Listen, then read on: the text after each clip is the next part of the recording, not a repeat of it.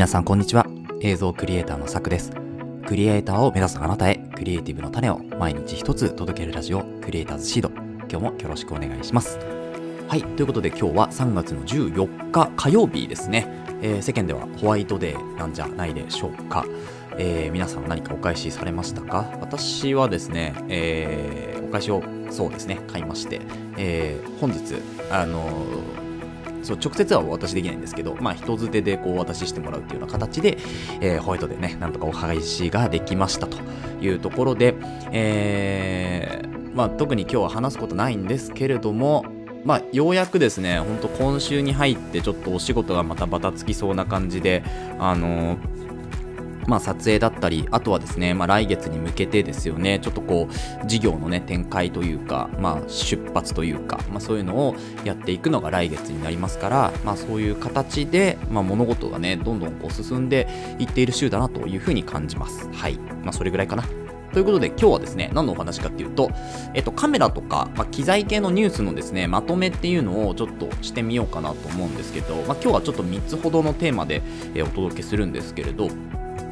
まあ、一つがですね、ソニー関連ですね、ソニー関連。で、もう一つが、えー、富士フイルムですね。で、もう一つが、えーと、ペンタックスかな？の、えー、お話をしていこうかなと思います。まあ、ルミックスとかは散々ね、パナソニックのお話っていうのは、まあ、先月、先々月ぐらいでこうやってきたんですけれども、まあ、その他のね、こうニュースっていうのを、まあ、ちょっとまとめてお話をしていこうかなというふうに思いますので、えー、よければ聞いてください。ということで、それでは本編いきましょう。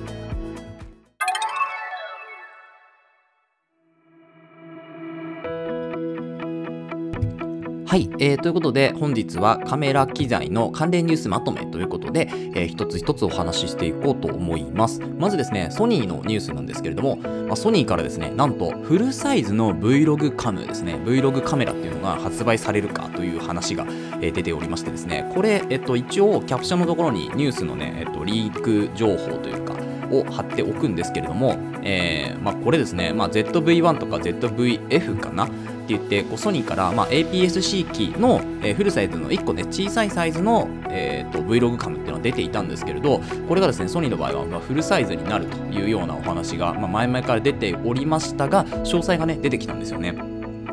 で、あのー、まあ、デザインとしてはですね、α7C というカメラに似ているんじゃないかっていうところで、まあ、全部英語で書いてあるんでちょっと読むの大変なんですけど、そう、にえっ、ー、と、そう、α7C に似ている。で、えっ、ー、と、まあ、画質に関してはですね、ソニーの α7S3 と同等、それから来ている、まあ、えっ、と、1200メガピクセルのセンサーを積んでいるということですね。で、4K の 60p と 4K120p のビデオが撮れるというようになってますね。で、iOS は、えっ、と と40万かな、えー、9600ということで、まあ、かなり、ね、上げられるというところで、まあ、でも40万まで上げるとなかなかノイズがね乗っちゃうかなというふうに思いますけれども、まあ、それぐらい上げられるというところになってますね。で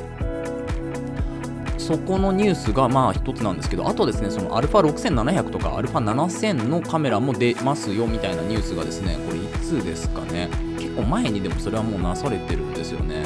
これが出たのがですね、えー、と3月11日かな、だから先週ですね、先週にそれが出てますね、えー、と ZV のフルフレームと、えー、α6700、α7000 のカメラが、えーとまあ、リークされていますよという話ですね。で、α6700 とか7000に関しては APS-C 機なんですけれども、今回出る Vlog カムに関しては、まあ、フルサイズを想定していると。 いうところで、まあ、なかなかこう面白い取り組みだし、まあ、結構いろいろ賛否両論というか、まあ、フルサイズ果たして Vlog カムで必要あるのかみたいなところも言われてはいるんですけれども多分ですね α7C と同等のデザインで、えー、α7S3 と、まあ、こうからのその、ね、センサーを積んでるってことで、まあ、価格帯としてはちょっと安くなるんじゃないかな。だからフルサイズの、まあ、本当に、えー、と写真も動画も撮れるっていうよりは動画に結構特化させてフルサイズ機にして、まあ、値段をちょっと抑えて、えー、こうみんながクリエイターチックになりやすく、まあ、クリエイターチックっていうかみんながクリエイターとして活動できるようなカメラっていうのをなんかこう出してくれそうな予感が、えー、しております、はい、これがですねソニーの、まあ、ニュースになります。続いてですね続いてのニュースは富士フイルムが結構ねレンズをいっぱい出してるんですよね。でこれ結構面白くてですねあの富士フイルムのレンズラッシュっていうところはですねえっ、ー、とまあ、結構いろんな本当に豊富なレンズがですね出てましてでこれね結構パナソニックでも、まあ、やってほしいなと思うぐらいのですねあのレンズになってるんですよね。でそれがですねどういうレンズかっていうとえー、とこれペンタックスですね、えーと、富士フイルムはもうちょっと下ですね、えーと、一応それもリンク貼っておくのでですねそちらを見ていただければいいかなというふうに思うんですけれども。ちょっとこれ出ないのでこっちから撮りましょう。で、えー、とまずですね、えー、と 28100mm の F4 のレンズっていうのがあるんですよね。富士えー、富士ノン GF、えー、28100mm F4 ですね。これ28で 100mm の F4 って、まあなんかえっと、パナソニックにもですね、24mm105F4 っていうのがあるんですよ。なので、まあ、それとそんなに変わらないかなと思うので、まあ、こっちはいいんですけど、その次のですね、18120F4、これはちょっと欲しいと。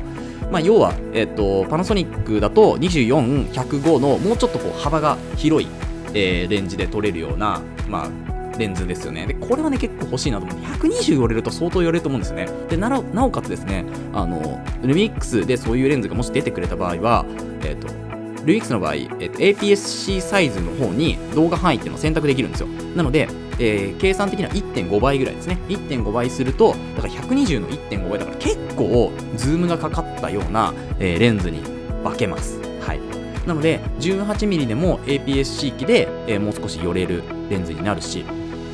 120だとね、相当寄れるんじゃないかなと思うんですよね。で、105換算でも、えっと、APS-C 機にすると 135mm ぐらい寄れるかなとは思うので、まあ、それよりもね、さらに寄れるレンズ、150mm ぐらい多分寄れるレンズになるのかなと思うので、まあ、18、120っていうのはですね、結構面白い、えー、く使えるんじゃないかなと思うんですよね。で、そのレンズの、えー、こう、なんていうんですか、サイズにもよるんですけど、やっぱ18だと結構広角寄りなので、かなりね、こう、なんていうんですか、えー、っと、ドキュメンタリーにも使えるような形になるかなと思うんですけど、ただ、レンズがちょっと大きいとですね、まあ、なかなかドキュメンタリーで持ってるのもちょっと疲れるかなと思うので、そこは単焦点なのかなと思いつつ、18120でこうドキュメンタリー撮ったら相当面白いんだろうなって思っております。で、しかも F4 だし、投資なんでね。これがね、結構パナソニックでも出てくれると嬉しい、えー、その焦点距離サイズになるんじゃないかなって個人的には思っておりますけどね。はい。なので、今、まあ、24105を欲しいなと思ってますけど、こっちが出たら多分18120っていうのを私は買うんじゃないかなと思いますね。はい。今回は富士フイルムのお話ですけれど、なんとかね、こういうレンズをパナソニックにちょっと持ってきてほしいなというふうに思いました。はい。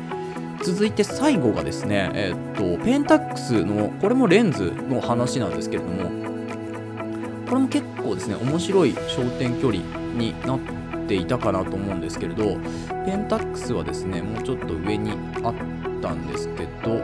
え、っと、こちらですね、えー、っと、18270っていうサイズになるんですよね、焦点距離が。18270って結構、まあ、大きいレンズかなと思うんですけれど、えっと、これがですね、あ結構お安めになって、中古価格だと、ま、2万5800円ぐらいになっていますね。なんですが、えー、あちゃんとしたやつだと、えー、ちゃんとしたやつっておかしいですけど、普通に売ってるやつだと496ドルになってるので、これいくらですかね、496ドル。ちょっと計算が今できないので、えっ、ー、と、なんか皆さんで計算していただけるといいんですけど、まあ、このレンズがですね、まあ、18270だけど F 値がえー、っとですね今回出る F 値に関しては3.5から6.3なので、まあ、なかなかこう幅がある。だから、えー、とフィルム用とかあのスチール用ですよね。スチル用の、え、レンズになるかなと思うんですよね、まあ、映像だとちょっとこう使いづらさが出るかなと思うのでただ270まで寄れるっていうのは結構いいですよね。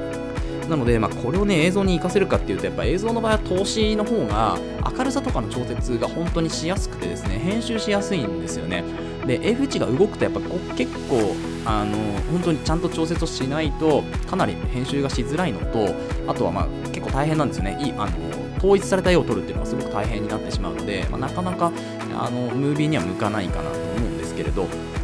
これスチールにはかなりいいレンズかなというふうに思いますので、これは結構楽しみですよね。で、こういうのも、まあ、パナソニックで、え、発売してくれると嬉しいなというふうに思っておりますが、えー、っと、あ、496ドルなんで、これですね、あ6万7000円ぐらいになりました。今計算したら。136円計算なんですけどね、1ドル。なんですが、えー、っと、496ドル、6万7000円ということで、めちゃめちゃ安いんじゃないでしょうか。はい。ただ、あの、ペンタックスなので、これ、どこのサイズになるかがちょっとわかんないんですよね、私。なので、あの、ちょっとサイレンズのサイズとかね、そういうのは見ていただければなと思うんですけれども、